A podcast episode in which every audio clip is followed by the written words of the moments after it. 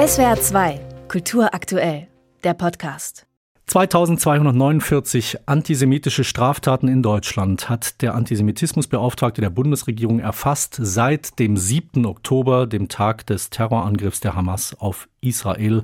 Annähernd so viele Fälle wie im gesamten Jahr 2022. Und das sind nur die dokumentierten Fälle. Antisemitismus, der Hass auf Juden ist in Deutschland angestiegen. Darüber will ich sprechen in SWR 2 morgen mit dem Publizisten Michel Friedmann. Judenhass, so heißt auch sein neues Buch, das morgen erscheint. Herr Friedmann, grüße Sie. Guten Tag. Herr Friedmann, als erstes fällt der Titel ins Auge. Nicht das etwas akademisch-klinische Wort Antisemitismus steht da, sondern sehr klar Judenhass. Braucht es das angesichts der aktuellen Entwicklung? Mehr Klartext, unmissverständliche Worte? Ich glaube ja. In dem Begriff Judenhass sind ja zwei Worte drinnen, die man auch trennen könnte. Juden und Hass. Und dass Juden gehasst werden, ist nun wirklich nichts Neues. Mir geht es aber darum, den Scheinwerfer auch auf den Begriff Hass zu werfen. Denn der Hass ist hungrig und ist nie gesättigt. Und der Hass ist etwas, was in unserer Gesellschaft deutlich gewachsen ist. Viele Menschen spucken ihren Hass enthemmt aus, ohne dass ihnen widersprochen wird.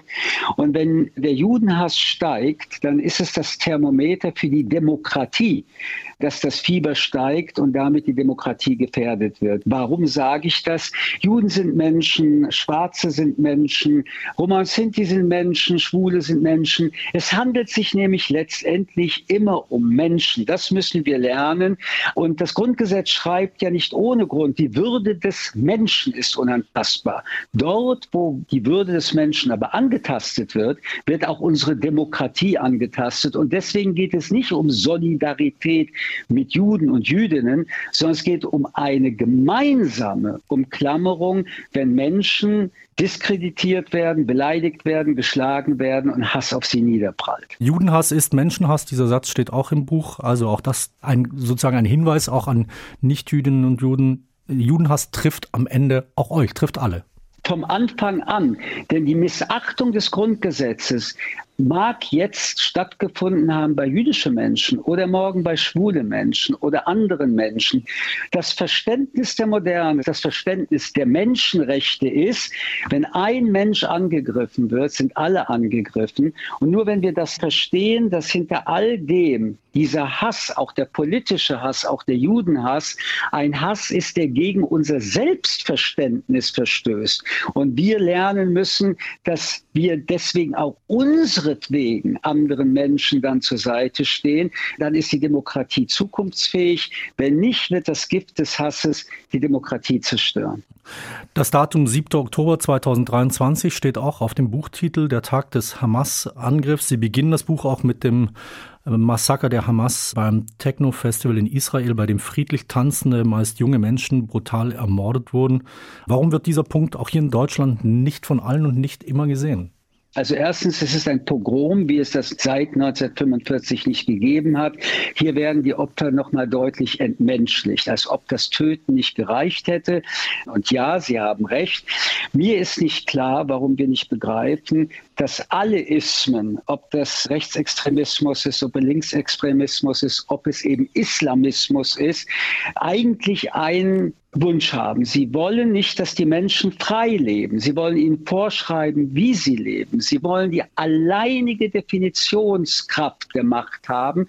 Und sie wollen vor allen Dingen nicht eins, dass Menschen glücklich sind, weil sie frei sind, sondern dass sie in einem harten, autoritären Umfeld aufwachsen, wo sie nie widersprechen können.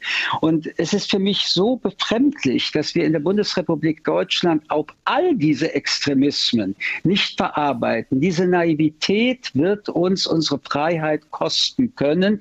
Und wir sehen doch auch, wenn wir uns die Welt anhören, sowohl der chinesische Präsident Xi als auch der russische Präsident Putin, ich würde Iran dazusetzen, haben in Fernsehsendungen öffentlich erklärt, sie wollen die liberalen Demokratien zerstören. Ich wünsche mir, Ihnen, uns allen und unseren Kindern ein Maximum an Freiheit und nicht ein Maximum an Repression. In der Zeit nach dem Hamas-Angriff Anfang Oktober waren auch hierzulande nur wenige Stimmen zu hören oder Menschen zu sehen, die sich hinter die Jüdinnen und Juden in Deutschland gestellt haben, auf die Straße gegangen sind. Jetzt gehen seit kurzem hierzulande Hunderttausende auf die Straße. gegen Rechtsextremismus, auch gegen die AfD. Wie viel Mut macht Ihnen das? Also ich bin sehr glücklich, dass Menschen auf die Straße gehen. Und es ist nicht nur allerhöchste Zeit, sondern es ist eigentlich nach der Zeit. Aber besser spät als gar nicht. Und das ist wirklich etwas ganz Großartiges, Ermutigendes. Und ich hoffe, daraus wird in diesen Wochen und Monaten etwas Nachhaltiges. Nur eins darf man jetzt nicht verwechseln. Der Ansporn, der Moment, um das zu tun, war die Entdeckung des Korrektivs das uns bewusst gemacht hat, dass AfDler mit noch extremistischeren Teilen der rechtsextremen Bewegungen tatsächlich darüber verhandeln, nachdenken und planen, dass man Millionen Menschen deportiert. Es hat also nicht den Impuls gegeben, dass man Juden hasst, sondern dass es um Deportation geht. Und deswegen fällt es mir schwer, die Traurigkeit, die Einsamkeit der Monate Oktober, November, Dezember in diese Demonstration reinzustecken, nur um mich besser zu fühlen. Und jetzt kann ich im Umkehrschluss sagen, dann, wenn die Demokratie stabil ist, kann ich als jüdischer Mensch gut leben, können wir alle. Dann, wenn sie nicht stabil ist, werden wir wahrscheinlich die Ersten sein, die entweder gegangen sind oder Opfer werden, aber am Ende werden es alle. Das sagt der Publizist Michel Friedmann. In SWR 2 am Morgen, wir haben gesprochen über Judenhass, Hass, der am Ende alle trifft. Judenhass, so heißt auch das Buch von Michel Friedmann, das morgen erscheint. Herr Friedmann, danke Ihnen. Ich danke Ihnen. Einen schönen Tag noch. SWR 2 Kultur aktuell. Überall, wo es Podcasts gibt.